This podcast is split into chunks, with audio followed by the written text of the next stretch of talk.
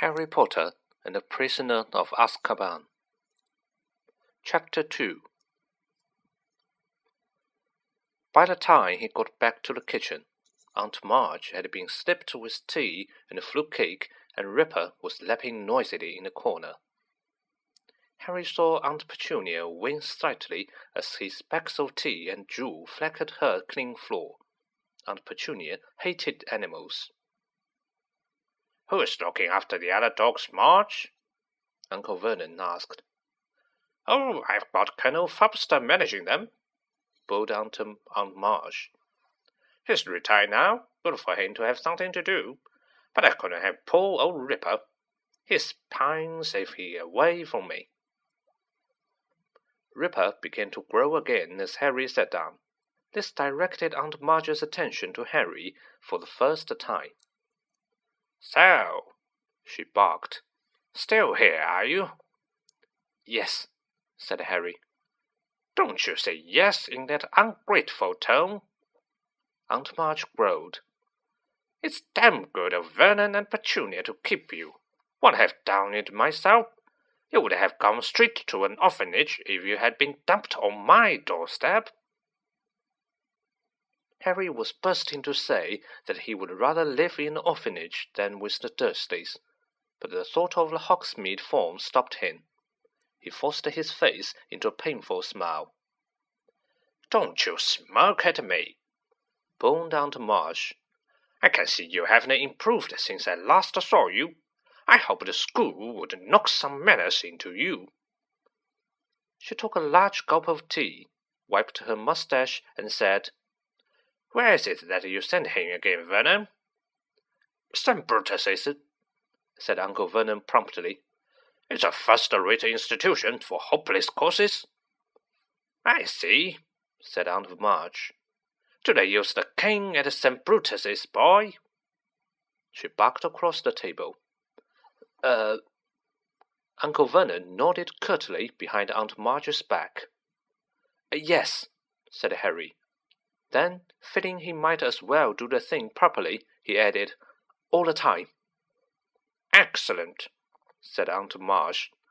I won't have this namby-pamby wishy-washy nonsense about not hitting people who deserve it. A good thrashing is what's needed in ninety-nine cases out of a hundred. Have you been bitten often? Oh, yeah, said Harry. Loads of times. Aunt Marge narrowed her eyes. I still don't like your tongue, boy, she said. If you can speak of your beatings in that casual way, they clearly aren't hitting you hard enough. Petunia, I would write if I were you. Make it clear that you approve the use of extreme force in this boy's case. Perhaps Uncle Vernon was worried that Harry might forget their bargain. In any case, he changed the subject abruptly. Heard the news this morning, Marge? What about the escaped prisoner, hey? As Aunt Marge started to make himself at home, Harry caught himself thinking almost longingly of life at number four without her. Uncle Vernon and Aunt Petunia usually encouraged Harry to stay out of their way, which Harry was only too happy to do. Aunt Marge, on the other hand, wanted Harry under her eyes at all times, so that she could boom out suggestions for his improvement. She delighted in comparing Harry with Dudley, and took huge pleasure in buying Dudley expensive presents while glaring at Harry, as though daring him to ask why he hadn't got a present too. She also kept throwing out dark hints about what made Harry such an unsatisfactory person. You mustn't blame yourself for the way the boys turned out, Vernon, she said over lunch on the third day. If there's something rotten on the inside, there's nothing anyone can do about it. Harry tried to concentrate on his blood, but his hands shook and his face was starting to burn with anger. Remember the form, he told himself. Think about Hogsmeade. Don't say anything. Don't rise. Aunt Marge reached for her glass of wine. It's one of the basic rules of breeding, she said. You see, it all the times with dogs. If there's something wrong with the bitch, there's must something wrong with the pup. At that moment, the wine glass Aunt Marge was holding exploded in her hand. Shards of glass flew in every direction, and Aunt Marge spluttered and blinked, her great ruddy face dripping. Marge! squealed Aunt Petunia. Marge, are you all right? Not to worry, grunted Aunt, Mar Aunt Marge, mopping her face with her napkin. Must have squeezed it too hard. Did the same thing at Colonel Fubster the other day. No need to fuss, Petunia. I have a very firm grip. But Aunt Petunia and Uncle Vernon were both looking at Harry suspiciously, so he decided he would skip pudding and escape from the table as soon as he could. Outside in the hall, he leant against the wall, breathing deeply.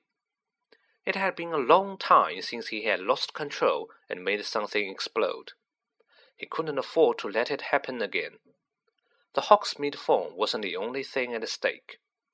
If he carried on like that, he would be in trouble with the Ministry of Magic. Harry was still an underage wizard, and he was forbidden by wizard law to do magic outside school. His record wasn't exactly clean either. Only last summer he had got an official warning which had stated quite clearly that if the ministry got wind of any more magic in Privet Drive, Harry would face expulsion from Hogwarts. He heard the Dursleys leaving the table and hurried upstairs out of the way. Harry got through the next three days by forcing himself to think about his handbook of do-it-yourself broom care whenever Aunt Marge started on him. This worked quite well, though it seemed to give him a glazed look, because Aunt Marge started voicing the opinion that he was mentally subnormal. At last, at long last, the final evening of Marge's stay arrived. Aunt Petunia cooked a fancy dinner, and Uncle Vernon uncorked several bottles of wine. They got all the way through the soup and the salmon without a single mention of Harry's faults. During the lemon margarine pie, Uncle Vernon bored them all with a long talk about Grunnings, his drill making company. Then Aunt Petunia made coffee, and Uncle Vernon brought out a bottle of brandy. Can I tempt you, Marge? Aunt Marge had already had a rather lot of wine. Her huge face was very red. Just a small one, then, she chuckled. A bit more than that, and a bit more. That's the boy. Dudley was eating his fourth slice of pie. Aunt Petunia was sipping coffee with her little finger sticking out. Harry really wanted to disappear into his bedroom, but he met Uncle Vernon's angry little eye and knew he would have to sit it out. Ah, said Aunt Marge, smacking her lips and putting the empty brandy glass back down. Excellent nosh, Petunia. It's normally just a fry up for me of an evening, with twelve dogs to look after. She burped richly and patted her great two stomach. Pardon me, but I do like to see the healthy sized boy she went on, winking at Dudley. You'll be a proper sized man, Dudders, like your father. Yes, I'll have a spot more brandy, Vernon. Now, this one here. She jerked her head at Harry, who felt his stomach clench. The handbook, she thought quickly. This one's got a mean, runty look about him. You get that with dogs. I had Colonel Fubster John one last year.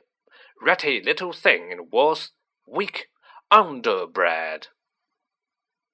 Harry was trying to remember page twelve of his book, a charm to cure reluctant reverses. It all comes down to blood. As I was saying the other day, bad blood will out. Now, I'm seeing nothing against your family, Petunia. She patted Aunt Petunia's bony hand with her shuffle-like one. But your sister was a bad egg. They turn up in the best of families. Then she ran off with a wastrel, and here's the result right in front of us. Harry was staring at his plate, a funny ringing in his ears.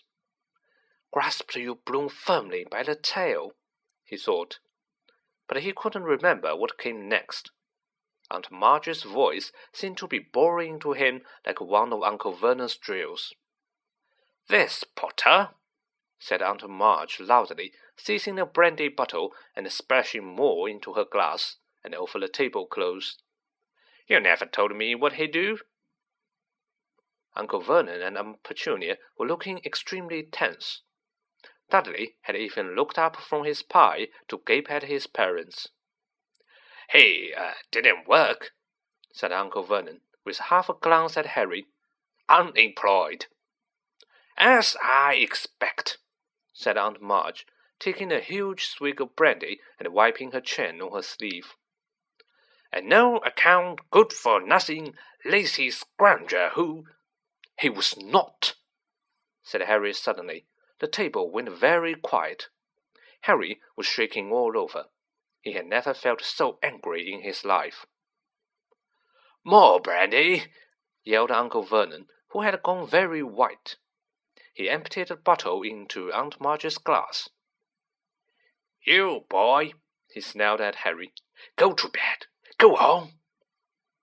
Now, Vernon, he coughed Aunt Marge, holding up her hand, her tiny bloodshot eyes fixed on Harry's. Go on, boy, go on. Proud of your parents, are you? They go and get themselves killed in a car crash. Drunk, I expect. They didn't die in the car crash said Harry, who found himself on his feet. They died in a car crash, you nasty little liar, and left you to be a burden on their decent, hard-working relatives, screamed Aunt Marge, swelling with fury. You are an insolent, ungrateful little. But Aunt Marge suddenly stopped speaking. For a moment it looked as though words had failed her. She seemed to be swelling with inexpressible anger, but the swelling didn't stop. Her great red face started to expand, her tiny eyes bulged, her, and her mouth stretched too tightly for speech. Next second, several buttons burst from her tweed jacket and pinned off the walls.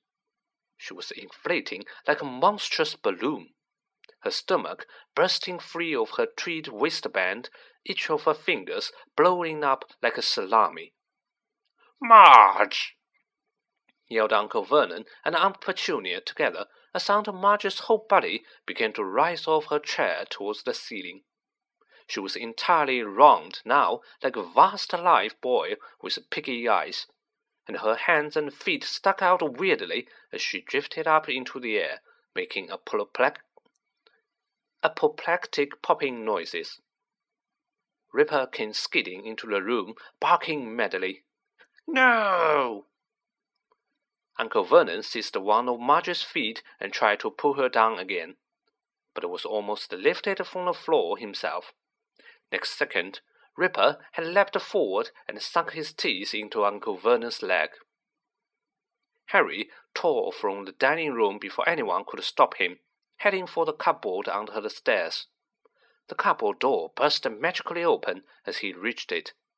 In seconds, he had heaved his trunk to the front door.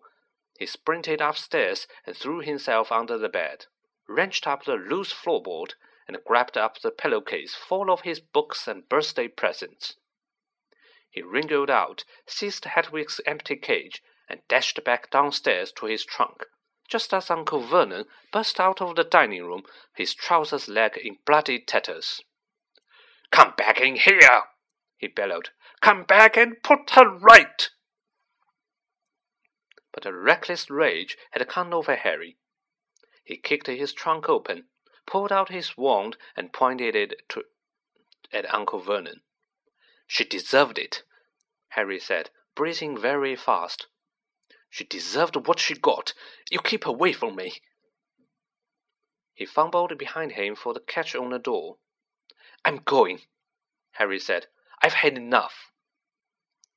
And next moment he was out in the dark, quiet street, heaving his heavy trunk behind him, Hedwig's cage under his arm.